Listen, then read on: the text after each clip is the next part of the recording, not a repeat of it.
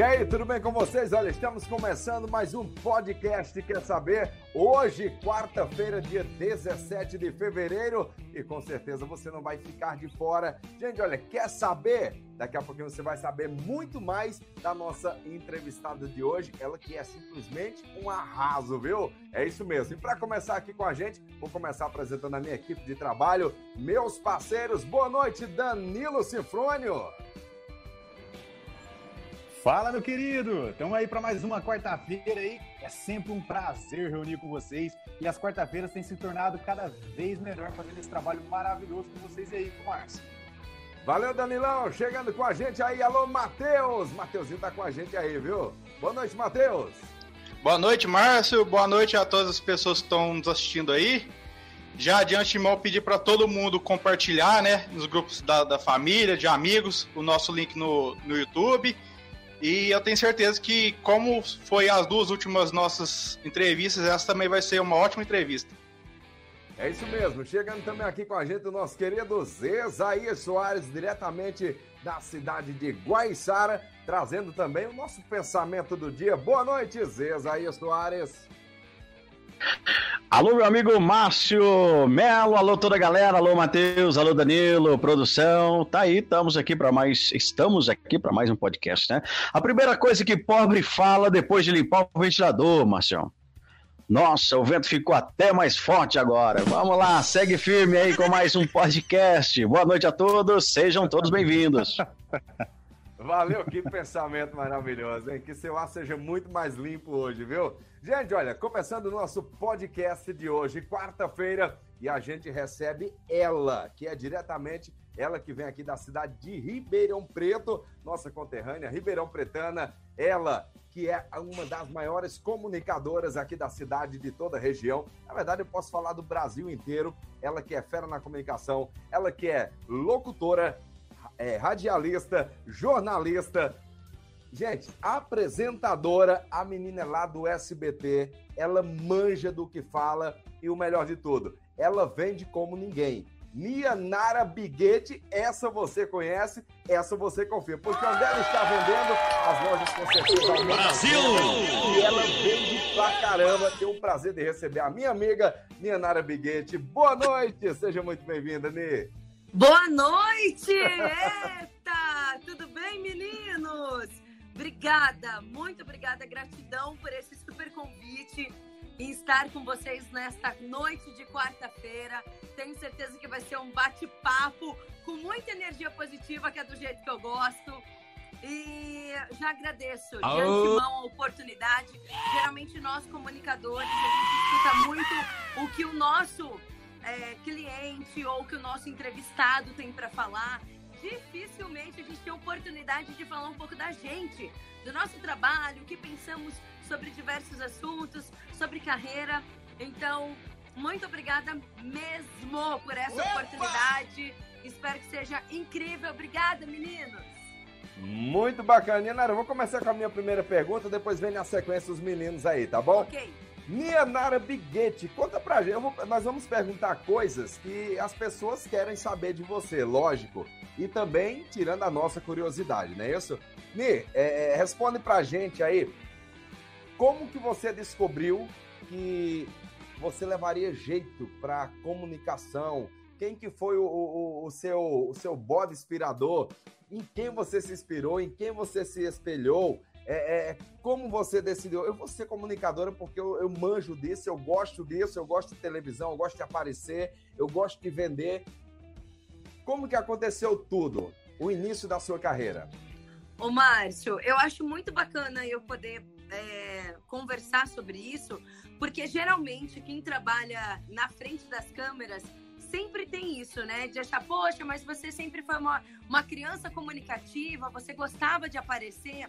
E na verdade comigo foi totalmente o contrário. Eu sempre fui muito introvertida, eu tinha vergonha. E quando eu era adolescente, eu fui pro teatro. Então, a, a minha primeira experiência foi no teatro para eu conseguir me comunicar melhor. De lá, quando eu entrei na televisão, eu nunca imaginei estar à frente das câmeras. Eu sempre pensei em estar atrás das câmeras para fazer produção que é um outro lado que eu gosto muito e que eu acho muito bacana e que dá essa amplitude para você entender como funciona aquele meio que você trabalha, né? Não dá hoje em dia para a gente fazer apenas uma coisa só. Então, trabalhar na produção me ajudou muito. Essa oportunidade, ela veio muito sem querer na minha vida. Foi, na época, era o programa do Wilson Tony.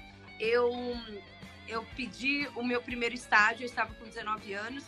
Eu estava na faculdade de jornalismo eu entrei no programa do Wilson Tony, que fazia parte da TV Clube Band, e depois eu acabei sendo efetivada, mas eu fui efetivada porque eles me jogaram assim num programa ao vivo, não tinha ninguém para colocar, a única pessoa que apareceu na frente foi eu.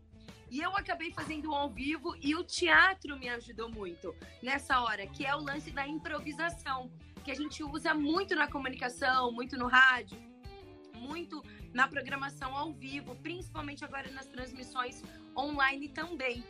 Então, foi assim, foi muito por acaso. Foi muito por acaso mesmo. Não foi nada pensado, não foi nada pensando, não foi nada é, é desejando estar. Eu sempre quis trabalhar com comunicação, mas eu achei que eu trabalharia atrás das câmeras e acabou surgindo a oportunidade. O meu primeiro link ao vivo foi péssimo, eu errei tudo, eu achei que eu seria mandada embora, que nunca mais voltaria. E aí, só que acabou dando certo. O cliente gostou. Eu lembro que eu fiz um, um ao vivo para uma loja de de pula-pula, de brinquedos infláveis, algumas coisas assim. E eu era muito nova, eu tava só com 19 anos. Hoje eu tô com 37, eu vou fazer 37. Então muita, muita água já correu por debaixo dessa ponte já. Que maravilha! Zezaia Soares, está com você a palavra, meu querido. Beleza, Marcel e Nianara. É, obrigado mais uma vez por ter aceitado o nosso convite, por estar aqui junto com a gente. E a, a pergunta é o seguinte: é, eu não sei se eu não peguei aí direito sua resposta, mas você já foi direto para televisão ou você veio do rádio, alguma coisa assim? Não, primeiro eu fiz teatro, curso de teatro amador. Depois eu já fui para TV, aí eu já fui para televisão. Quando eu estava na TV, eu tive a oportunidade de fazer rádio. Então foi primeiro teatro, depois TV e depois rádio. Bacana. Alô, Danilão, tem pergunta para a Nianara? Solta aí para nós. Fala, meu querido. Nianara, é... com a... Tudo bem? Tudo bem. Vamos lá, ó. Com a expansão da internet, ainda mais agora o meio digital, né? O YouTube que veio lá de 2007 para frente tem se expandido cada vez mais. É... A gente tem encontrado outros meios de fazer propaganda. Explica para mim o que você acha e como isso tem afetado, se, se tem afetado e como tem afetado isso no sistema de televisão. A parte de propaganda que a gente faz na parte mais digital, né? Onde a gente tem as redes sociais e, e tudo mais, o que isso tem te afetado, você acha, na, na, na parte televisiva? Dani, obrigada pela pergunta. Todas as vezes quando eu vou conversar com os nossos clientes ou com qualquer pessoa que me pergunte algo sobre vendas, sobre merchandising, é um assunto que eu gosto muito de falar, porque geralmente, dentro da minha profissão de comunicadores e jornalistas, as pessoas não gostam muito da parte de venda. E eu aprendi a gostar de venda quando eu fui pedir o meu primeiro aumento de salário. Eu estava com 20 anos, eu estava com um ano já trabalhando na TV Clube Band, nesse programa que era um programa terceirizado. E aí o meu chefe falou assim para mim, Nia, para você ganhar dinheiro na TV, você tem que vender. Então, se você trouxer um cliente, eu te dou 20% desse, de, desse, é, desse valor que vai entrar. Então, foi aí que eu aprendi que a gente teria outras possibilidades dentro do jornalismo, dentro da comunicação. E eu realmente não consegui trabalhar dentro do factual, sabe, Dani? Eu super tentei. Eu tentei fazer é, diversas matérias. Hoje eu ainda faço algumas para o SBT. Por exemplo, amanhã eu faço uma, uma matéria política, hoje eu fiz um, uma matéria de inauguração de loja, mas tem algumas assim que eu, eu realmente não consigo. Algumas coisas voltadas para homicídio, é, coisas bem pesadas, assim, eu, eu não consegui me envolver com a pauta e não me dei bem mesmo. De de conseguir realmente prejudicar o meu trabalho. Então eu fui para um outro lado. Eu falei, poxa, ao invés de eu ficar aqui me criticando, achando que eu sou péssima, vamos tentar ir para o outro lado. A televisão realmente está passando por uma grande mudança. É óbvio, a gente está no meio de uma pandemia em que os nossos anunciantes, a gente perdeu vários deles. Mas eu, eu tenho, assim, a nítida certeza, primeiro, que eu ainda sou uma entusiasta da televisão, porque pelo, pelo número de pessoas que ela consegue atingir. Por exemplo, hoje eu trabalho numa programação que atinge 90 municípios, 4 milhões de telespectadores. Aí você vai falar assim para mim, poxa, Nia, mas é, talvez na, na internet eu consigo atingir um número maior que esse, um número infinito. Ok, mas quando a gente está falando de vendas, você precisa entender para quem você precisa vender, para quem você quer vender. Você quer vender para um cliente que está ali no seu bairro? Você quer vender para um cliente que está na sua cidade? Você quer vender para um cliente online que ele vai comprar de você onde quer que ele esteja? Então eu falo sempre para os clientes: a gente só não pode ficar parado independente se você vai fazer televisão, se você vai fazer mídia social, se você vai fazer um podcast, se você vai fazer uma, uma rádio, não tem problema, mas você só não pode ficar parado. E a televisão, realmente, quando a gente está falando desse número maior, quando a gente está falando dessa abrangência, a gente tem muitas pessoas realmente conectadas hoje no celular, porém ainda não são a maioria quando atingir a maioria, aí sim eu acho que vai haver uma mudança muito grande e essa mudança ela realmente já está acontecendo. Porém, nós temos os nossos anunciantes e continuamos a ter os nossos resultados como meio de comunicação. Você acha então fala, que a, a televisão, a televisão tem um público-alvo e a mídia digital tem outro público-alvo. E que um dia o público-alvo da televisão pode migrar para o público digital, é isso que eu entendi? É, o que eu, o que eu penso é o seguinte, Dani, a gente precisa entender sempre qual é o do nosso cliente. Por exemplo, às vezes você vai falar assim, nossa, eu tô com um cliente X. Esse cliente, se ele fizer mídia digital, primeiro é o que ele pode pagar neste momento e é, a abrangência vai ser excelente para ele. Mas a partir do momento que a gente às vezes está falando de um outro cliente em que ele precisa de uma abrangência maior, como por exemplo, hoje eu fiz o lançamento de uma nova loja em Ribeirão Preto. O lançamento foi to totalmente online. Porém, para chegar o lançamento dessa, dessa loja, para abertura dessa loja, eles, eles compraram mídia, mídia digital, mídia na rádio e mídia na TV. E colocaram ofertas específicas nas mídias da TV para que o cliente vá lá e busque aquela oferta específica que foi feita especialmente para aquela mídia, especialmente para televisão. Então, hoje, por exemplo, no primeiro dia, a gente já teve a partir das 9 horas da manhã, já tinha clientes. Hoje já atingiu um número maior de vendas do que achou que ia atingir no meio de uma pandemia no primeiro dia.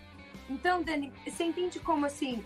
Como eu, eu só acho que a gente tem que atender sempre a demanda do nosso cliente. Não adianta você ir com uma coisa já fixa para ele. Olha, a internet hoje vai te dar o resultado que você quer, ou só a TV vai te dar o resultado que você quer. Eu acho que é uma junção, é essa junção de mídias que faz o cliente conseguir atingir o resultado positivo. Deu para entender, Dani, ou não? Deu, deu, deu, deu, deu para entender sim. É que no caso, eu já sou, eu sempre fui mais voltado para o meio digital. Quando eu comecei, eu comecei com, com 15 anos, na verdade eu comecei a trabalhar com o meio digital, eu tinha 15 anos na época. Eu comecei a trabalhar com o deputado Marco Feliciano.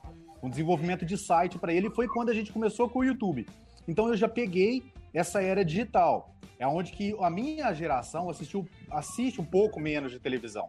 Mas a gente não é que a gente deixa de acompanhar o que acontece na televisão, mas é que a gente usa o notebook e o celular para acompanhar o que acontece na televisão. E muitas das vezes a gente pega muita matéria ou muito gancho do que acontece ali no meio televisivo e traz para o meio digital, entendeu? Então é muito legal a gente ter esse tipo de diálogo entre uma pessoa do meio digital e uma pessoa que está no meio de, da televisão. Porque existe ali troca de informações, né? É, entre os dois ciclos. E é isso que eu acho. Por exemplo, um exemplo que eu vou dar. Uma das coisas que eu acho que é, atrapalhou muito a Rede Globo e que vem quebrando, além daquele monopólio e tudo que tem acontecido lá, da, da, dos desvios de verba. Mas uma coisa que eu acho que atrapalhou muito a Rede Globo é que eles não acompanhou a internet. O que me parece é que eles pararam no tempo, entendeu? Diferente do SBT, que eu vejo aí, é, todos as, o seu, eu acompanho o seu trabalho ali na hora do almoço, as coisas e tais, mas você percebe que a SBT ela investe, investe, né? Desculpa, investe ali é, em outros meios. Ela divulga ali celular, ela divulga Twitter, divulga Instagram, divulga tudo mais. A gente não vê isso em outras emissoras de televisão. Entendeu? Sim. Então é muito legal é, a gente entender de uma pessoa que está ali dentro do meio o que ela acha sobre, esse, sobre isso, sobre esse nicho de mercado e o público-alvo de cada, cada um dos dois mercados. Ô Dani, quer dizer que, que você começou a trabalhar com 15, você está com 20 agora, cinco aninhos de experiência, 29. então, Dani? Mais ou menos. Quem me dera. Ó, Muito gentil da sua isso, parte. A gente, a gente precisa trocar informações. Não dá para a gente chegar para o nosso cliente com uma opinião só, com uma mídia só. A gente tem que entender qual é a necessidade dele. Então, eu acho que a junção dessas mídias é o, é o, é o ideal. Se ele puder, óbvio, né? tá junto com a gente, tá junto ali numa rádio, ele tá junto numa mídia digital, ele tá junto na televisão. Eu sinto que as emissoras, Dani, elas realmente estão mudando e não é um processo fácil, não é. Para você transformar todo o conteúdo que vem de TV para a mídia social. É totalmente diferente. É muito diferente. Então, eu, eu, eu sinto assim que a gente está no processo. Muita coisa ainda vai acontecer, eu não sei como é que vai ficar. Eu sinto que as emissoras estão tentando correr atrás mesmo, porque é um trabalho que precisa ser feito, mas eu sinto que é um processo também, sabe, Dani? É um processo, a gente está no meio desse processo. Sim, Valeu. sim, sim, concordo. Como diria na televisão, Márcio Melo. Simbora, estamos voltando. Matheus Menotti, cadê você, meu irmão? Tem alguma pergunta aí para mim? Solta Eu tenho uma pergunta. É, boa noite. Tudo bem? Tudo bem, Matheus. Tudo bem. É, Nianara, é, eu vi que você começou apresentando, eu não sei se foi o seu primeiro programa, mas chamava Hiper Balada, é isso? Nossa! Como, como funcionava esse programa? Era ao vivo, gravado? Ai, Matheus, ainda bem que eu já falei a minha idade aqui logo no começo, que é para ninguém duvidar, né? Porque se você tá falando de hiperbalada, é uma coisa muito, muito, muito, muito antiga, né? Esse, o hiperbalada veio, por exemplo, antes de o programa Lofote, que foi um programa ao vivo que eu apresentei na mesma emissora, e só de programa Lofote foram 10 anos. Então você imagina quanto tempo antes que é o hiperbalada. O Hiperbalada, na verdade, eu, eu fiz um esquema com eles de parceria e, e como, se, como se eu fosse um freelancer, sabe, Mar? Então, por exemplo, a gente tinha muitas festas, não dava para ser apenas um apresentador, né? Naquela época, é óbvio que a idade que eu tinha ajudava muito, eu não tinha os compromissos que eu tenho hoje, é, o fato de você querer aprender. E, meu, na noite, gente, a gente aprende muito. Porque a hora que a galera tá vendo aquela balada, ai, que legal, ela tá lá no meio daquela balada. Poxa, eu entrevistei Ivete Sangalo, eu entrevistei Claudinha Leite, eu entrevistei Banda Eva. Meu, eu entrevistei pessoas que são ídolos para mim. Foi maravilhoso. Eu tremia, assim, pra, para entrevistá-los. Só que ao mesmo tempo, a quem tá trabalhando ali, você tá naquela submerso na, naquele rolo todo que acontece, que é você trabalhar em uma balada, que é você trabalhar à noite. Então, por exemplo, tem os caras mala pra caceta, tem menina mala pra caceta, tinha tinha entrevistado mala pra caceta que não queria entrevista, que não queria ser entrevistado, ou que fazia a gente ficar esperando o tempo todo. Aí ele chegava no camarim. A gente falou, agora a gente vai entrevistar. Não, só depois do show que eu vou dar entrevista para você. Aí você ficava lá esperando, parecendo os sons, para depois você entrar. Então, assim, foi muito aprendizado. E principalmente, Ma, para tirar um pouco disso que a TV traz pra gente, que é o lúdico. A televisão é muito lúdica. Tem muita gente que quer entrar na TV, por exemplo, para fazer uma matéria de balada, porque acha que é super legal. Na primeira, eu acho que é super bacana. Você vai estar tá lá, você, às vezes você encontra alguns amigos, né? Aí você fala, poxa, que bacana, eu tô aqui, tô entrevistando, tô com o microfone. Depois, gente, depois você fala, pelo amor de Deus, eu queria estar na minha cama dormindo. Meu, são duas horas da manhã, eu não terminei de fazer a minha matéria. Então, assim, eu acho que tira muito de, dessa parte lúdica, sabe? Dessa parte glamurosa da TV, que na real ela não existe. Ela não existe. É, é trabalho mesmo, é lerê, lerê. Então, eu, na, na época do, de, desse é. programa é. do Hiperbalada, eu fiz uma parceria com eles. Então, quando eu podia, eu ia, fazia as matérias, mas entrevistei muita gente bacana, conheci muita gente. E foi muito bom para eu aprender, inclusive a como lidar com as coisas ruins de eventos ou de transmissões que acontecem, mas você saber lidar de uma forma tranquila também, sem estresse, sem nervosismo, nem nada. Então, acho que eu aprendi bastante, mas isso faz tempo, hein, Mar? Faz tempo. Ei, Márcia, é com você. As ô, ô, ô. Esse negócio de trabalhar à noite aí, gente, isso aí é complicado. Ô, Nianara, eu também faço uns trabalhos como DJ aí.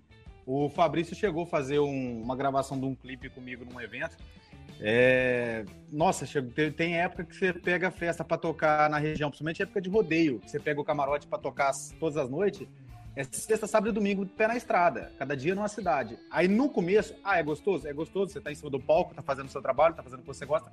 Mas depois de um tempo, o que você quer? Você não quer mais, você não quer nem dirigir, você quer cama, você quer um, Ou então você comer quer... alguma coisa e deitar.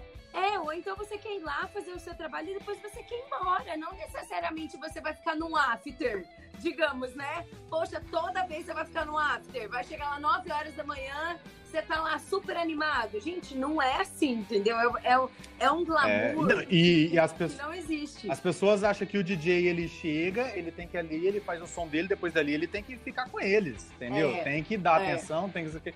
Às vezes a gente quer ir embora pra descansar assim acredito que sejam com vocês também. Com certeza. Não, eu hoje, eu hoje, com a minha idade, gato, o que eu mais quero é ir para casa descansar.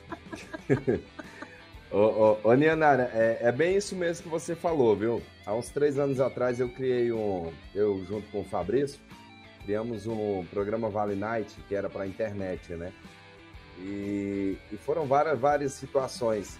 Realmente é como você fala, os, os acho que os 10 primeiros eventos é muito bacana, é gostoso. Pô, você tem a oportunidade de sair para festa de graça, conhecer artistas, coisa e tal. Mas a gente só conhece o verdadeiro artista quando a gente conhece ele lá atrás. Na frente é tudo bonito, são mil rosas, mil maravilhas, o cara é simpático pra caramba. Teve uma situação com a gente, a gente é uma banda famosíssima de pagode. A gente foi pro evento, chegamos lá é, 10 horas da noite. Chegamos lá, mesma situação que você falou, ó, tá no camarim, vai receber daqui a pouquinho, daqui a pouco sai o produtor, que tem, na verdade, são 10 produtores, né? Produtor é. dele, produtor da, da banda, produtor de não sei quem, e ficamos lá, o show começou, não, não, eles vão receber depois do evento, ficamos lá até 3 horas da manhã, três e meia sai o produtor e a gente lá, e aí, cadê? Estão aí ainda? Ele falou, cara, já devem estar no aeroporto. Nossa, que ódio. Não, você quer morrer. Que né? ódio. Você ficou até três e meia da manhã esperando o cara, só o produtor falando, você tá esperando, tá esperando quem aqui? Tá esperando a banda, não? Eu acho que eles já estão no aeroporto, cara.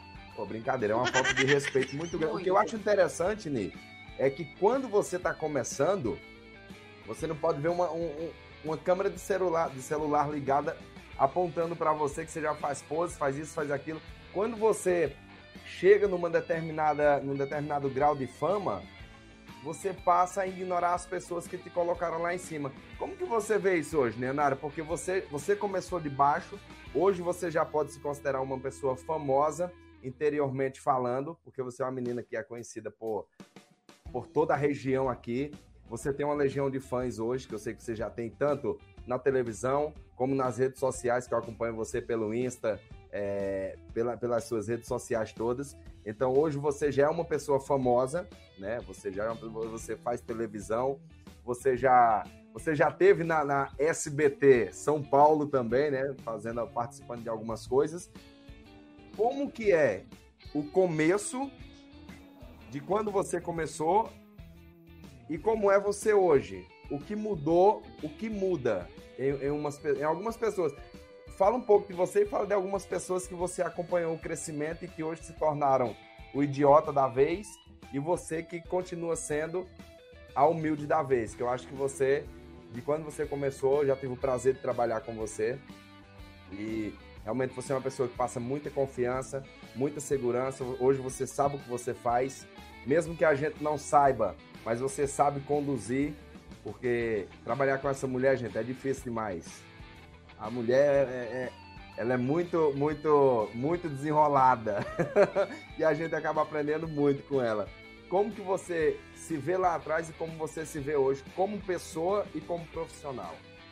Uma, eu acho que a, a questão de, de sucesso, uma, é, é, primeiro que eu acho que é muito relativo, tá? Eu acho que quando você faz um bom trabalho, você colhe frutos. Se esses frutos eles estão vindo em número de seguidores, em pessoas que te assistem, em clientes, em qualquer coisa, se você está sentindo que está sendo positivo, então eu acho bacana se você eu falo que eu tenho a sorte de trabalhar com aquilo que eu amo e eu sei que tem muitas pessoas que não têm esse mesmo privilégio. Então, é, é, é, algo que eu gosto mesmo. Então, eu faço com muito amor, com muito carinho e tem que fazer valer a pena. Eu acho que o, eu sempre fui muito pé no chão, sabe, mas muito mesmo, muito mesmo. Eu acho que os meus pais sempre me colocaram muito pé no chão.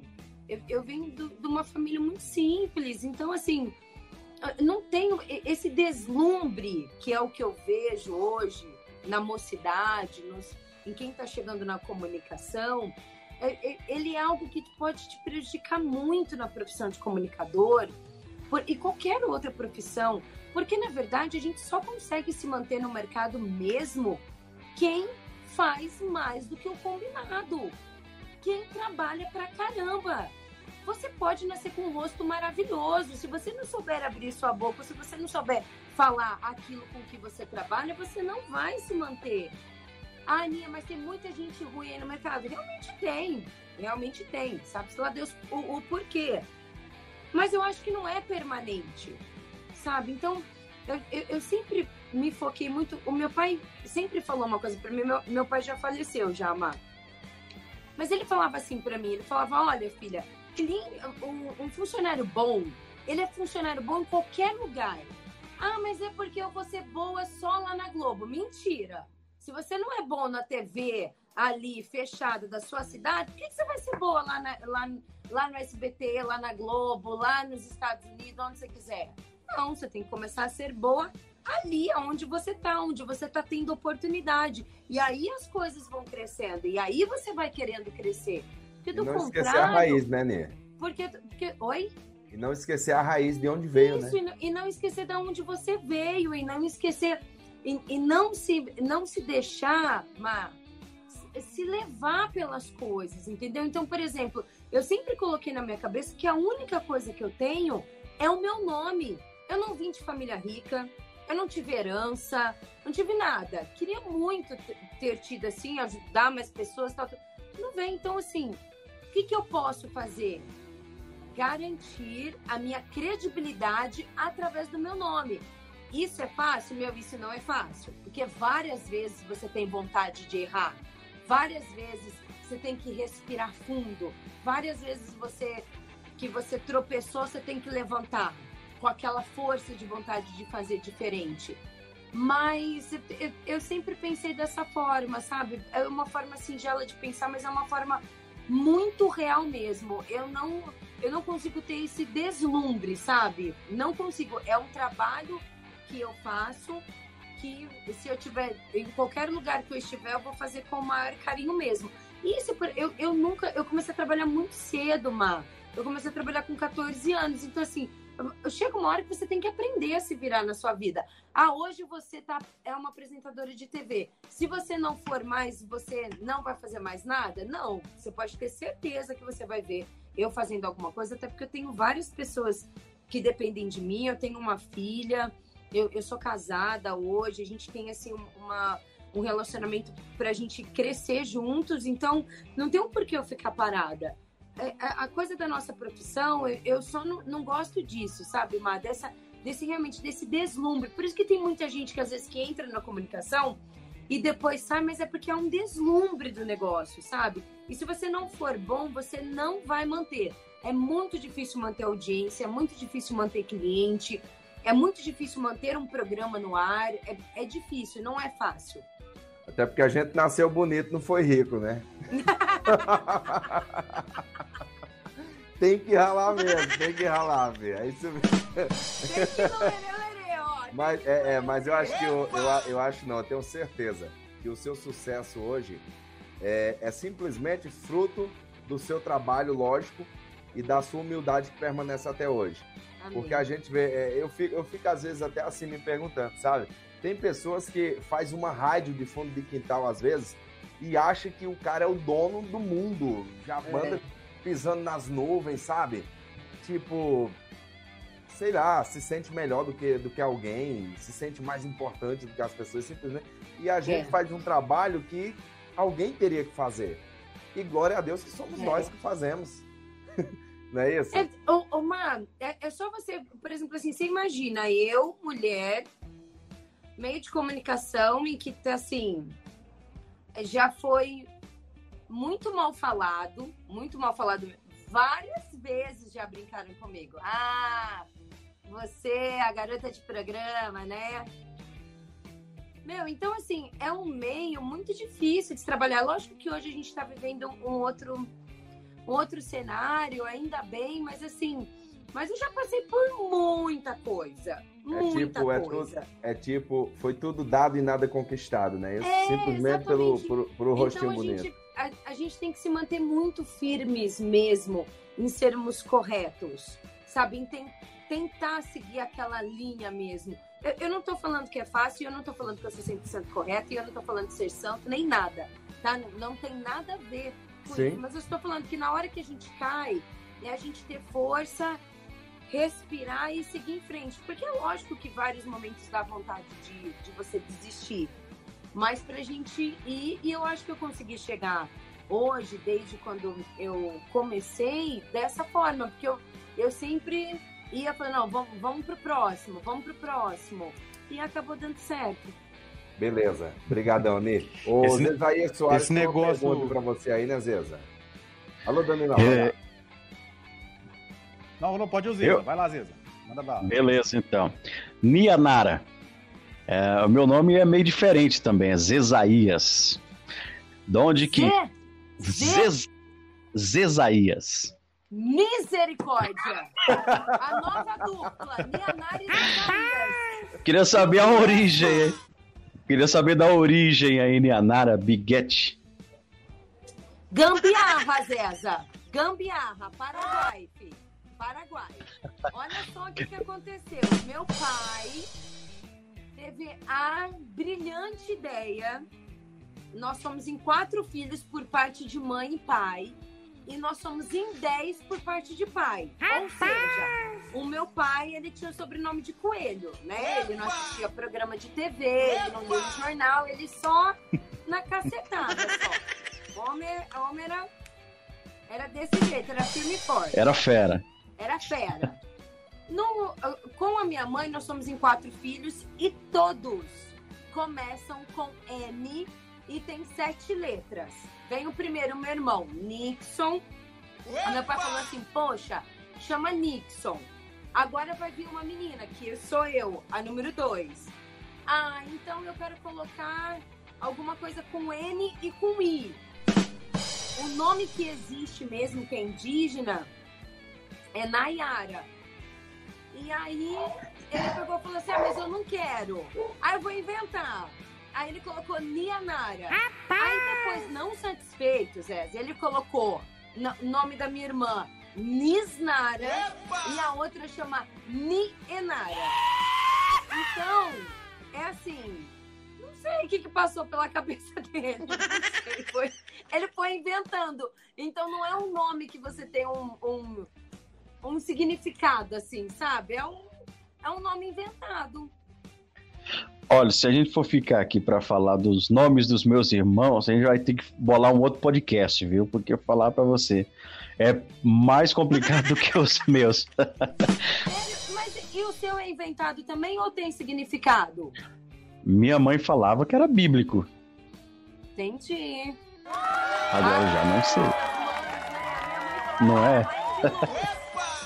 Ela tirou da cabeça dela. Às, ve- às vezes o nome não significava nada, mas a mãe, pra não deixar o filho chateado, inventava um significado. Inventava.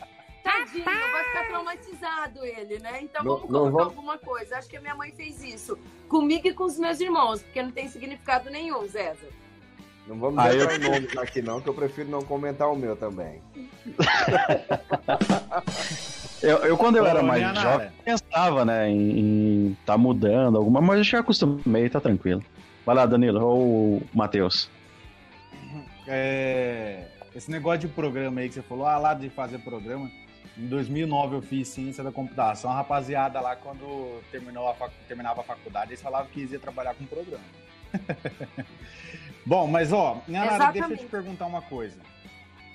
É, pra galera que tá aí ó, em pleno século XXI, né? A gente tá já em 2021 e quer ingressar agora nesse meio do marketing, no meio da propaganda e fazer o trabalho que você faz.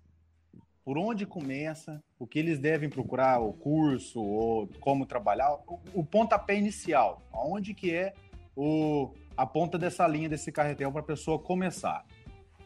Ó, eu- acho. Primeiro, adorei essa sua pergunta, porque a gente tem muita gente nova chegando agora, muita gente boa, muita gente já mil anos já conectados, já, né?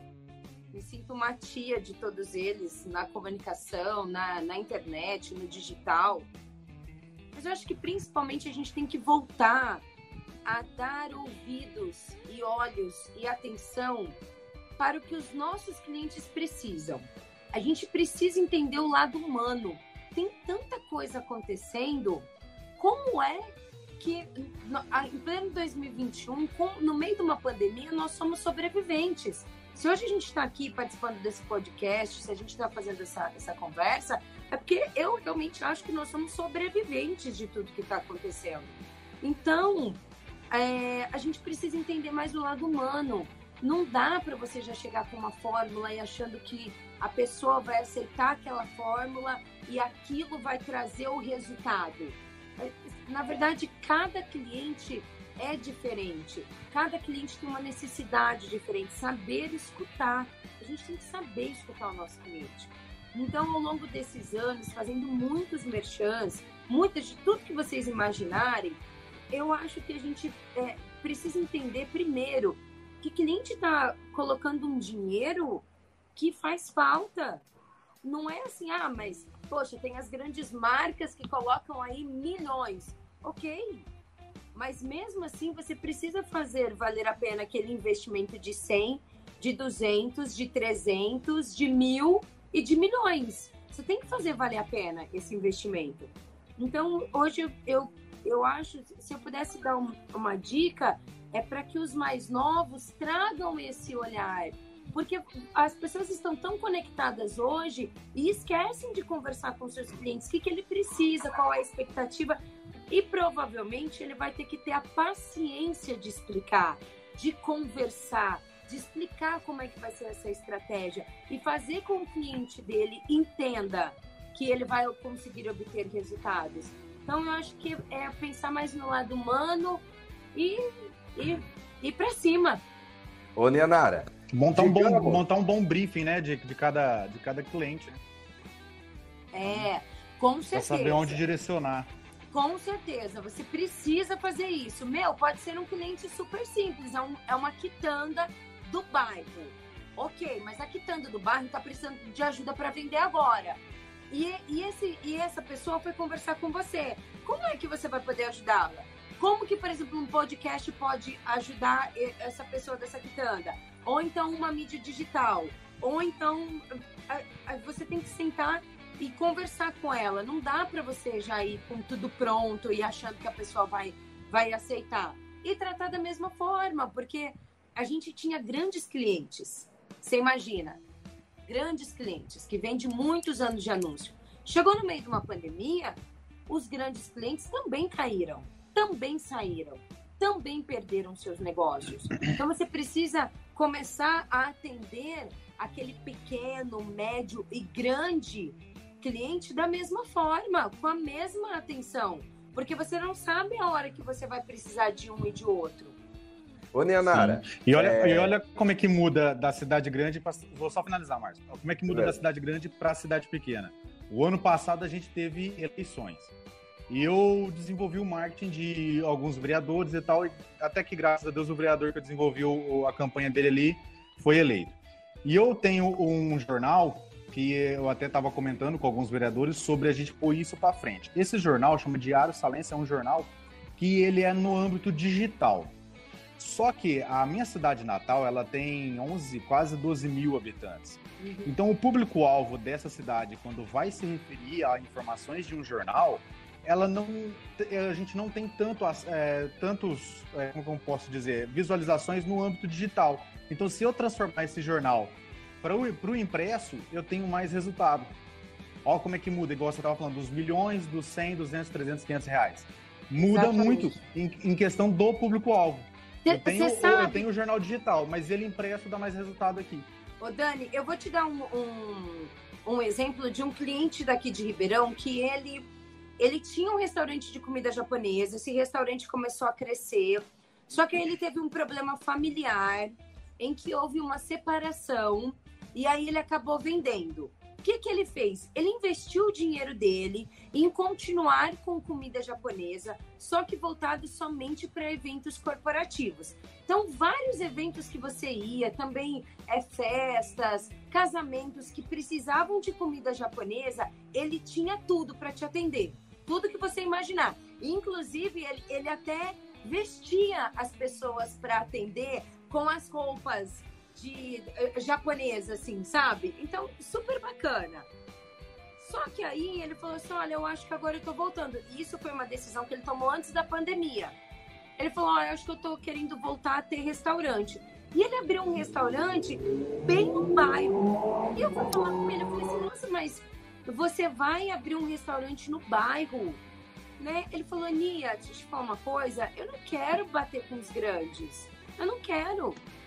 Eu já tenho lá o meu outro trabalho, eu vou abrir aqui, aqui eu consigo manter o custo, eu não vou me desesperar, eu não vou me endividar, eu sei o que eu consigo oferecer para o meu cliente por X. E aí, se esse cliente talvez quiser gastar mais, quiser comer de uma outra forma, ele vai no outro cliente.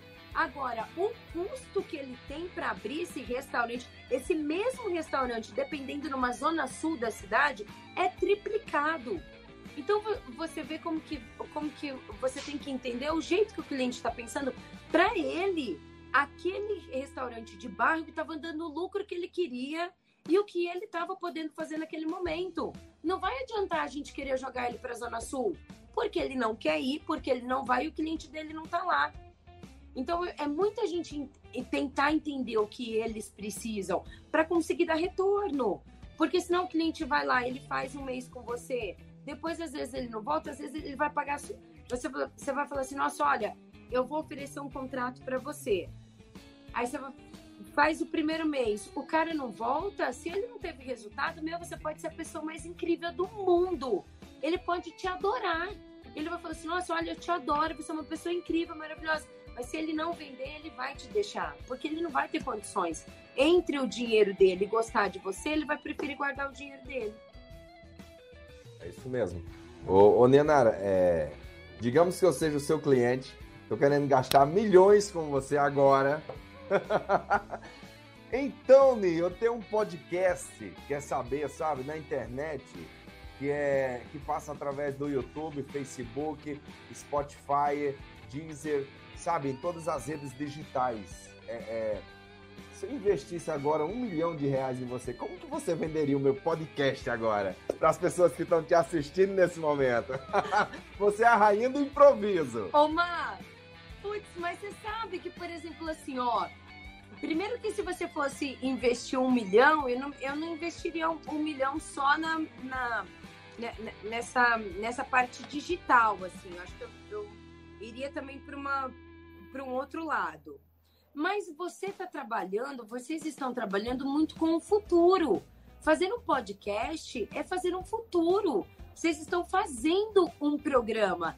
que talvez daqui a alguns anos possa não existir dentro das emissoras, ou então, como você tem um custo muito grande para ter um programa dentro de uma emissora, você vai ter um programa na, na, digital e você vai ter os seus espectadores e você vai ter a galera que curte, que vai curtir os seus bate-papos, que vai curtir o seu conteúdo. Então, assim, tem, eu acho que teria N possibilidades de trabalhar e principalmente eu acredito em você montar uma estratégia para você chegar, ah, o meu público é de 18 a 35. Não, meu público é de 30 a, a 45.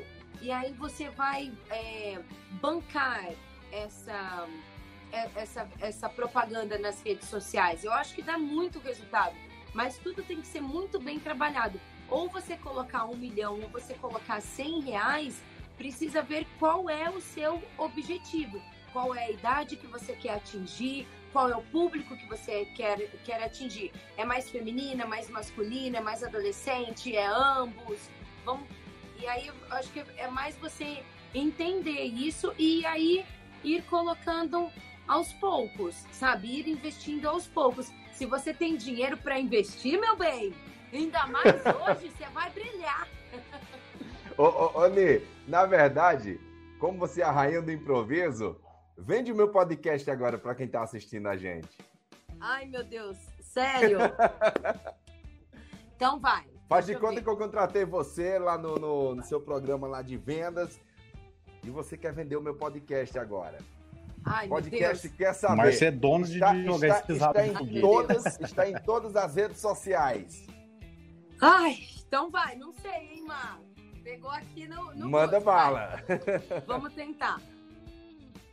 Olá para você que está conectado nas redes sociais, tá querendo saber de tudo que tá rolando, as melhores entrevistas, também as melhores músicas. Ah, hoje eu tenho uma super dica. Anota aí, podcast quer saber. Aqui você tem uma super galera, são excelentes profissionais e que vão trazer muitos entrevistados, viu? Inclusive vários deles inusitados. Então, anota já o nosso Instagram, o nosso Facebook, o nosso YouTube e fique conectado conosco, porque aqui você sempre fica sabendo muito mais. Rapaz do céu! Não, tava ali pra fazer Arrepiei. a menina, rapaz. Gente, Ai, eu tô ô, suada, ô, ô, ô, Leonara, ô, Leonara. Ô, ô Nê. Putz, me pegou agora, hein, mano? Ô, ô Nê, quando, quando eu falei, quando eu falei pros meninos que eu tinha convidado você, ficou tudo com medo.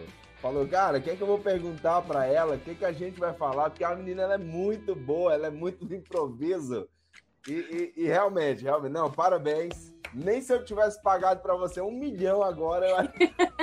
se eu tivesse, eu fazia um pix aí para você agora. Obrigada, Má. Obrigada mesmo. Você é meu. demais, você é demais, Bi. Márcio, deixa eu perguntar aqui, aproveitar e perguntar para ela. É... Ni, já teve alguma, algum produto que você foi vender e você falou, ah, isso aqui não vai vender, isso aqui não vai emplacar, não tem jeito, e de repente te surpreendeu? Ou não? Positivamente, negativamente, alguma coisa do tipo assim? No começo, todas as vezes quando eu ia fazer algo voltado para a saúde, primeiro que eu sempre tinha medo, sabe? Sempre tive medo de falar sobre a saúde das pessoas como eu não sou muito voltada a um estereótipo, eu, eu não acho que você tem que ter um estereótipo para ser feliz, entendeu? Eu acho que é importante, principalmente hoje, com o que a gente está vivendo, você ter saúde. Mas não que você tem que ser de um jeito para a sua vida dar certo. Então, eu sempre tive muito medo em falar sobre coisas que são voltadas para a saúde, tipo emagrecedores que fa fazem muito, muito, muito merchan. Emagrecedor faz muito Cinta modeladora faz pra caramba. Aí você vai falar assim, não dá resultado? Dá resultado, só que você não pode fazer aquilo. Se você tomar uma cápsula, seja ela que for, não é só tomar a cápsula, é uma série de coisas que você vai fazer que vai chegar ao resultado. Não é só colocar uma cinta, é uma série de coisas que você vai fazer para você obter resultado. Então, eu sempre fiquei com um pouco de, de medo, assim, para te falar a verdade. Porém, há muitos anos atrás, eu não sei se vocês vão lembrar disso, quando saiu o, o famoso é, vinagre de maçã. Esse vinagre de maçã, ele é comercializado até hoje. Existe, porque ele é inibidor, ele te, ele te tira um pouco a saciedade. Na verdade, ele te dá, ele te traz saciedade, perdão, ele te tira um pouco essa, essa ansiedade. Então, eu, eu não sei, assim, naquela época, ainda mais que eu era muito nova, eu tinha medo, um, um pouco medo, assim, do que eu tava falando, sabe? Mas as estratégia, a estratégia de marketing dos caras era fodida. Fodida. Os caras vendiam muito, vendiam muito. Mas eu sempre fiquei com medo. E eu fico com medo até hoje, assim, porque eu acho que é uma junção de coisas. Sabe? Você até pode conseguir obter um resultado, mas é uma junção de coisas e cada um responde de uma forma diferente. Eu talvez vou responder a uma cápsula natural, por exemplo, de um jeito, e você vai responder de outro totalmente diferente. Mas nessa época que eu fazia merchan, meu, é impressionante, o negócio vendia pra caramba. Ô, ô Ni, licença aí, Zeza. Falar em vendas, ó, só pelo merchan que você fez pra gente, que com certeza eu iria usar pra minha divulgação, já peço licença. tá bom? Ó, vou mandar uma dessa aqui de presente pra você, tá? Depois, me manda, depois me manda teu endereço lá no zap que eu mando entregar pra você, tá bom? A nossa caneca quer saber podcast. Ô, potência! Pode me mandar, vou fazer um, um, um, uma foto lá. E, e, eu adoro, eu adoro, porque eu adoro café. Eu fico Sério? o tempo todo. Café de manhã tem que ser café com leite. E depois, durante o dia, café. Bacana. Ô, ô, já vou pedir pro Matheus ele criar uma arte exclusiva para você, tá bom? Podcast Quer Saber com Nianara Biguete. A sua vai Pode. ser diferenciada. Pode deixar. Pode deixar, amanhã tá pronto. Beleza? Me manda a arte lá que eu vou mandar fazer e mando pra você. Fica Nossa. beleza. Muito obrigada, amei, amei, já amei. Obrigada, gratidão pelo, pelo presente. Vou receber com o maior carinho de vocês. Beleza, já cobra nós. Zezo, tem mais alguma pergunta aí? Zezo aí, Soares. Sim, senhor. Queria que ela falasse um pouquinho sobre o holofote. Ela começou a falar lá no começo dos programas antigos. Como é que foi para ela fazer o holofote? Zeza, você sabe que. é, obrigada pela sua pergunta, porque foi um programa que me trouxe muito aprendizado. Eu fiquei 10 anos na TV Mais Ribeirão e era um programa ao vivo de segunda a sexta. Então, assim, você é testado o tempo todo. E a gente não tinha nem TP. Aquele, aquele teleprompter onde você vê ali algumas informações que é usado muito no jornalismo, a gente não tinha isso. Então você imagina, no começo você até tenta ter uma reunião de pauta, tudo depois. Meu, é chutado, assim, porque são todos os dias tendo que elaborar conteúdo para um programa, né? Então a gente dividia, por exemplo, segunda-feira a gente começa falando de bem-estar. Ah, na terça-feira a gente vai estar falando sobre, sei lá, vamos trazer fofoca. Na quarta-feira, vamos falar nas. Outra coisa, na sexta-feira a gente traz música, coisas mais eventos sociais para a galera que quer sair. Então era, era bem dividido as pautas por dia e foi um super aprendizado, um aprendizado mesmo. Foram 10 anos trabalhando com o Kiko Magrini. Eu falo que eu tinha ele, ele era meu segundo marido, porque eu, às vezes eu via mais ele do que meu marido mesmo. E, e a Maria Júlia, hoje a minha filha está com 9 anos. Quando eu, quando eu, eu fiquei grávida, eu trabalhei até nove meses. Então eu tava gigantesca, porque eu engordei pra caceta, porque eu comi tudo que eu podia ter direito. E aí eu engordei muito e tava trabalhando. Toda com o nariz inchado, pé inchado, mão inchada, e eu tava trabalhando.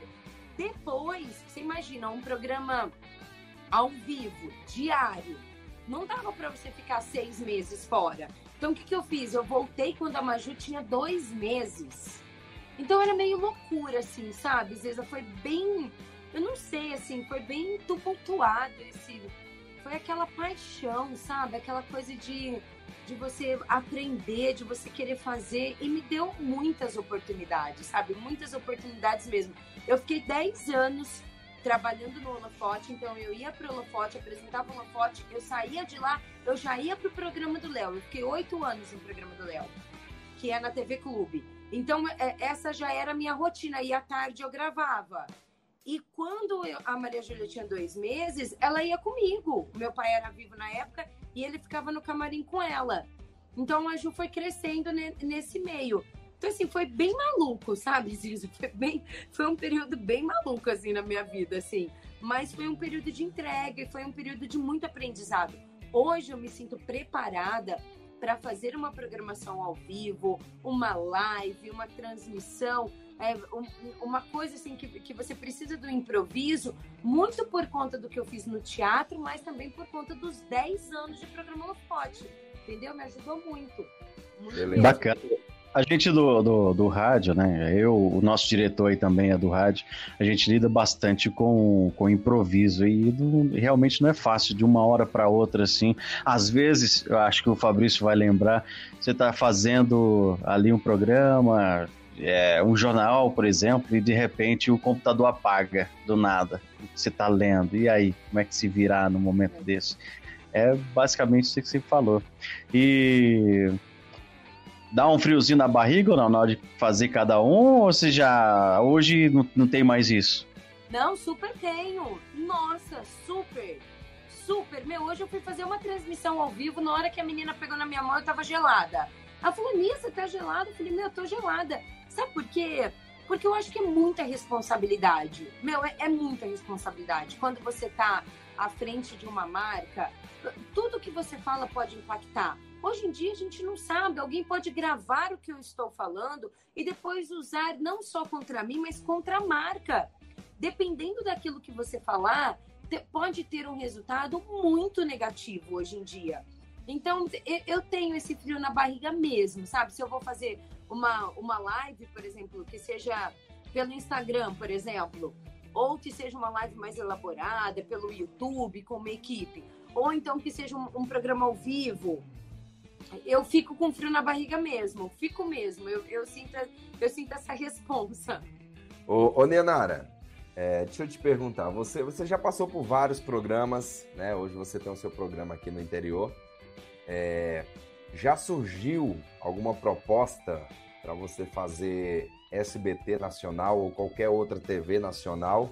Se surgiu, se você puder contar para a gente onde foi, ficaremos gratos. Se não, hoje você é do SBT. Se hoje surgisse uma proposta para você ir para o SBT, qual seria um programa que você teria desejo de estar à frente, representando Ribeirão Preto para o Brasil inteiro? Mas é, essa, essa oportunidade, ela não surgiu. Ela não surgiu. Isso, isso não aconteceu comigo. E eu acho que foi uma, um posicionamento. Ainda. Eu, eu acho Ainda, que foi, né? eu acho que foi um posicionamento meu, porque quando eu engravidei da Maju, eu estava com 27 anos, eu estava com 27 para 28. Então é óbvio que naquele momento a, a, as minhas prioridades elas mudaram totalmente, sabe?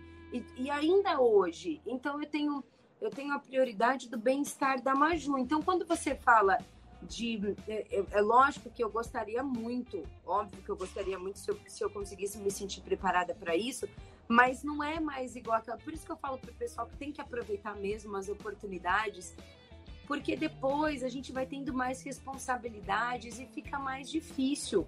Então, por exemplo, não dá para você falar assim, ah, eu vou me aventurar numa capital hoje em dia.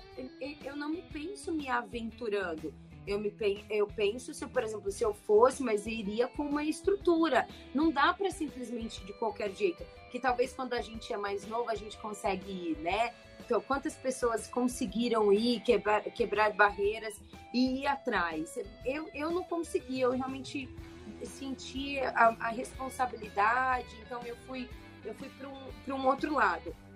Mas isso não quer dizer que eu tenha parado, assim, né? Eu não, parei, eu fui continuando trabalhando.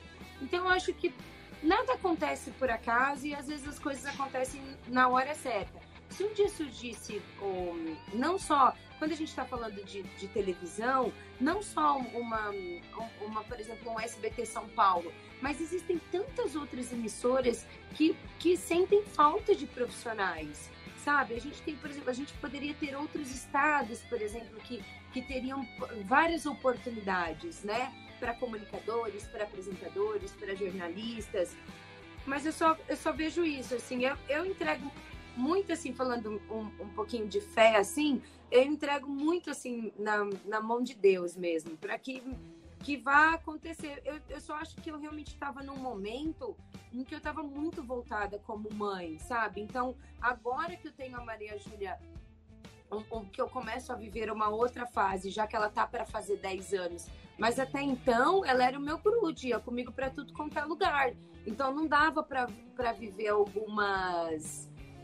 É, algumas aventuras, sabe, Má? Por exemplo, eu sair daqui de Ribeirão e, e e, e largar o meu emprego aqui para depois para tentar alguma coisa, talvez em São Paulo ou talvez em, em outro lugar. Não, não dava para não, não dá para fazer isso. Então eu acho que se fosse alguma coisa mais certa, assim, né? E, e é óbvio que eu também acho que dá para você fazer N projetos super bacanas em, em, em, em, em diversas emissoras. Tem, tem muita emissora aí acontecendo. Poxa, tem, a gente tem o Juliano Marcos, se eu não me engano, o Gil passou pelo SBT, o Gil foi para Record, São Paulo, e depois ele, eu acho que ele agora tá no Sul. Então, assim, meu, o cara tá lá do outro lado, mas ele tá super bem. Então, às vezes, a gente tá, às vezes, meio que focado, a gente aprendeu a ficar meio que focado em São Paulo, em Rio de Janeiro, porque é óbvio que tem muita gente boa lá e tem ótimos programas, mas, mas também existem outras possibilidades. Mas essa, infelizmente, não aconteceu, Mar. Quem sabe dia? Ainda não, né, Ni? Ô, Ni, qual um programa que você se identifica? Você fala, poxa, eu queria estar à frente desse programa. Tem algum um programa nacional que você fala, eu me identifico com esse programa, esse programa tem a minha cara e se um dia eu pudesse, eu estaria à frente? Eu tenho uma mistura de, de gostos, assim, para te falar a verdade. Por exemplo, eu gosto muito do entretenimento, o SBT trabalha muito bem com isso, a Eliana, o Celso Portioli, mesmo o Ratinho, que vem para uma outra pegada, uma pegada bem popular. Mas, assim, os caras trabalham muito bem o entretenimento, né? E a forma de você também ajudar as pessoas. Você vê, a Eliana tem uns quadros incríveis. O quadro dela que deu o que falar na internet lá, em que ela mostra pra gente o pessoal que tá bombado na internet, ou então o quadro do, do Celso Portioli do Domingo Legal, que ele, ele construía a casa da pessoa, reformava a casa da pessoa, que isso tem em outras emissoras também, mas, mas o, o meu estilo, assim, se eu pudesse, seria um entretenimento do SBT, mas com uma coisa de multishow e GNT, sabe? Eu acho que o meu sonho era, tipo, ver como é produzido os programas, por exemplo, da do, acho que GNT principalmente, porque eu acho que os caras têm uma sacada de qualidade de programa, gente. É impressionante como ali, não sei se vocês perceberam, mas assim, é tudo tão tão amarrado, tão bonitinho mas não é por conta da emissora, eu sinto que é por conta também das pessoas que trabalham. Então, eu gostaria do, do entretenimento que a gente tem no SBT, com aquela pegada de, de também de, de coisas diferentes, o formato que é, que, que vem através de, de tipo, tipo, tipo, algo que não fosse tão formal, né? Tão certinho, tão direitinho. Ah, não, não dá, é, não. não Muito, não, não, tipo... Não dá. Não dá a sua linhagem é mais improviso, né? Vai acontecendo, você vai fazendo e é, é mais sua pegada, é mais essa. Mais, improvisada. mais, Eu não. Tanto é que quando eu fui tentar fazer as matérias factuais, para mim são as mais difíceis. São as mais difíceis. Por exemplo, eu não. Eu, eu não me vejo na linha de frente, assim, sabe? Mesmo. Eu acho que existem. Eu acho que existe é, lugar para todo mundo, sabe? E nós temos excelentes profissionais é, que que, que fazem um excelente trabalho né, nessa linha de frente da, da comunicação do jornalismo. Então, não foi, não foi algo que eu, que eu queria, sabe? Por isso que eu acho que tem espaço para todo mundo mesmo. É isso aí. Estamos chegando por aí devagarinho também. Graças a Deus. O, o, o, o Matheus tem uma pergunta aí para você, Ni. Fala, Marcos. Matheus. Ni, eu vi que recentemente vocês fizeram uma super live com um ratinho. Você já teve a experiência de, de estar com algum deles, assim, é, pessoalmente? Com o Silvio Santos, por exemplo, ou não? Mano, você sabe que antes da pandemia, nós aqui de Ribeirão, as filiais, nós éramos convidados para ir duas vezes por ano no SBT. Então a gente tem um encontro de jornalismo que a gente podia ir, que é um encontro incrível que o SBT faz. Com ele traz os, o pessoal para dar palestra, sabe? Traz os correspondentes internacionais. Meu, é incrível. E o Teleton, que aí ele junta todo mundo nessa corrente do bem. Então eu tive a oportunidade. Ai, peraí. Peraí que. Voltou? Voltou, voltou, voltou. Meu celular tocou, perdão. E aí, então eu tive a oportunidade de, de estar num SBT Nacional que é totalmente diferente, é incrível. O, o, o, tamanho dos estúdios, sabe? O tamanho das equipes de produção é, é tudo muito grande, é tudo muito é gigantesco assim. É, e aí eu tive a oportunidade de entrevistar o Ratinho, o Gugu, é, o pessoal do Fofocalizando.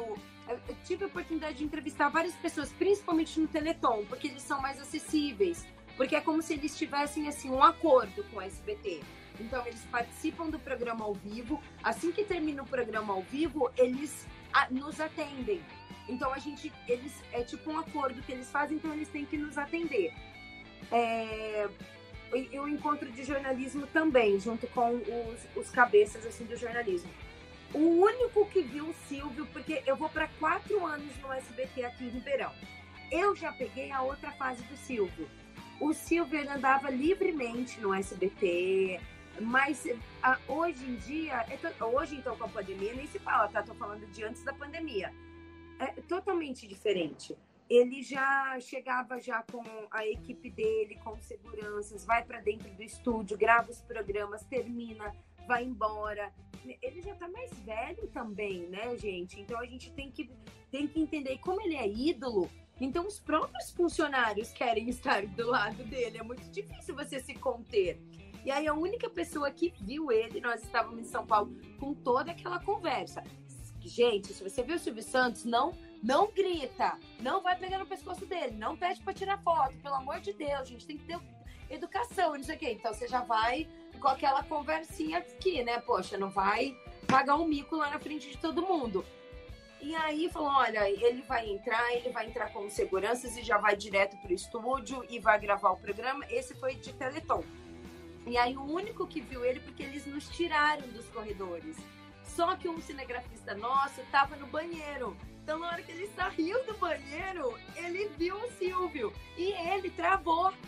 O cinegrafista ficou tão assim que ele, que ele ficou meio passado, né? Então, eu acho que realmente a, a, a sensação de encontrar com o Silvio deve ser incrível, porque ele é um ícone, ele continua sendo um ícone. Você vê, ele, ele, ele foi vacinado agora e ele serviu de exemplo para muitos outros idosos que não queriam a vacina. Então ele continua, ele é um ídolo do Brasil, né? Mas eu tive a oportunidade de ver outros. Ele não, ele nunca. Eu ainda postei uma foto, uma foto que a gente tem um totem dele e eu abraçando ele, assim, ah, é o único jeito de abraçar ele, mas abraçando o totem só. Ô, ô, ô, ô Nianara. Ô, Nianara. É... Então, uma, um, uma pessoa ficou sabendo que você iria estar hoje com a gente aqui no nosso podcast. Já, já tá aí na agulha, Matheus? E ela fez questão. De, de falar um, de mandar um recado para você, né? Eu Falou, acabei de... A minha Nara vai estar com vocês no podcast? Não acredito, não. Eu tenho que mandar esse recado para ela. E eu espero que você goste. Foi uma surpresa nossa. Vê se você reconhece essa voz, Nê. Eu, eu acabei de receber esse áudio aqui, ó. Vou colocar aqui. Solta aí para nós. Pessoal, aqui é, quem fala é o Silvio Santos. Bem, mas é, eu fiquei sabendo que hoje a entrevistada é, do podcast quer saber, é, ela, a jornalista, é, é a, como que é o nome dela? É o nome difícil, é a Raquel Sherazade. É, não, não é? Não é? Não é? Quem, quem, quem é a é a Nianara Miguete. no Douro, é legal, mas, ô, Nianara, eu gostaria de convidar você é, também para vir pro, pro, pro SBT aqui em São Paulo, tá certo? Eu vou, eu vou ligar ainda essa semana, vou falar com o Maurício e vou falar com o Maurício para liberar você para vir para São Paulo. Eu estou pensando é, em tirar flor, tá certo? Do, do, do fofoca- fofocalizando. Ai, eu vou colocar você no lugar, tá certo? Um forte abraço a todos e até a próxima. Tchau, pessoal. Tchau. Patrão! Ai, coisa boa, hein, gente? Mas, oi! Ai, gente, que sonho, né? Que sonho. Ele é, de- ele é demais, gente. Ele é demais. É um ícone mesmo, não tem o que falar. Vai pra São Paulo? Vou, tô indo já, lógico. Imagina, imagina uma ligação do patrão, aí, bem, aí você esquece. Aí esquece aquela conversa que eu falei de, de, de Não- filho, de marido, de segurança, já vai. Mesmo se for pra fazer Não pensa nem conta. duas vezes, né, Nê? Não Hã? pensa duas Mas vezes, você, não. mas, Não pensa duas vezes? mas você ia deixar família, marido, filho aqui e ir pra São Paulo mesmo? Não, e certeza que ele ia, ele ia falar do meu nome, né, gente? Vocês imaginam, né? Ai, meu Deus do céu, o que, que será que eu ia escutar do Silvio quando ele, quando ele soubesse o meu nome? Ele ia falar pra eu mudar o nome. Ô, Nê, mas é, você falou do seu nome e tudo, mas hoje você gosta do seu nome? Você gosta de ter um nome diferente? Gosto. Não, eu, eu, eu nunca tive problema assim. É lógico que eu sempre achei difícil. Tinha gente que ligava lá no holofote e falava assim: Ai, Kiko, eu assisto vocês todos os dias. Aí falava com o Kiko Magrini e falava assim: Nossa, eu gosto muito do programa de vocês. Kiko, você e a mocinha bonita, que legal, eu adoro vocês. A Ô, pessoa ô Nê, até deixa, até conseguir falar o nome.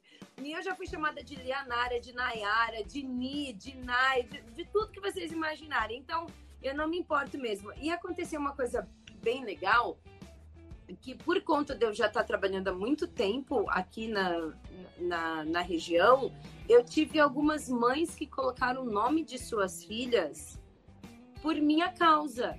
Então, por exemplo, me viram na televisão, viram o meu nome e aí colocaram Nianara por conta disso.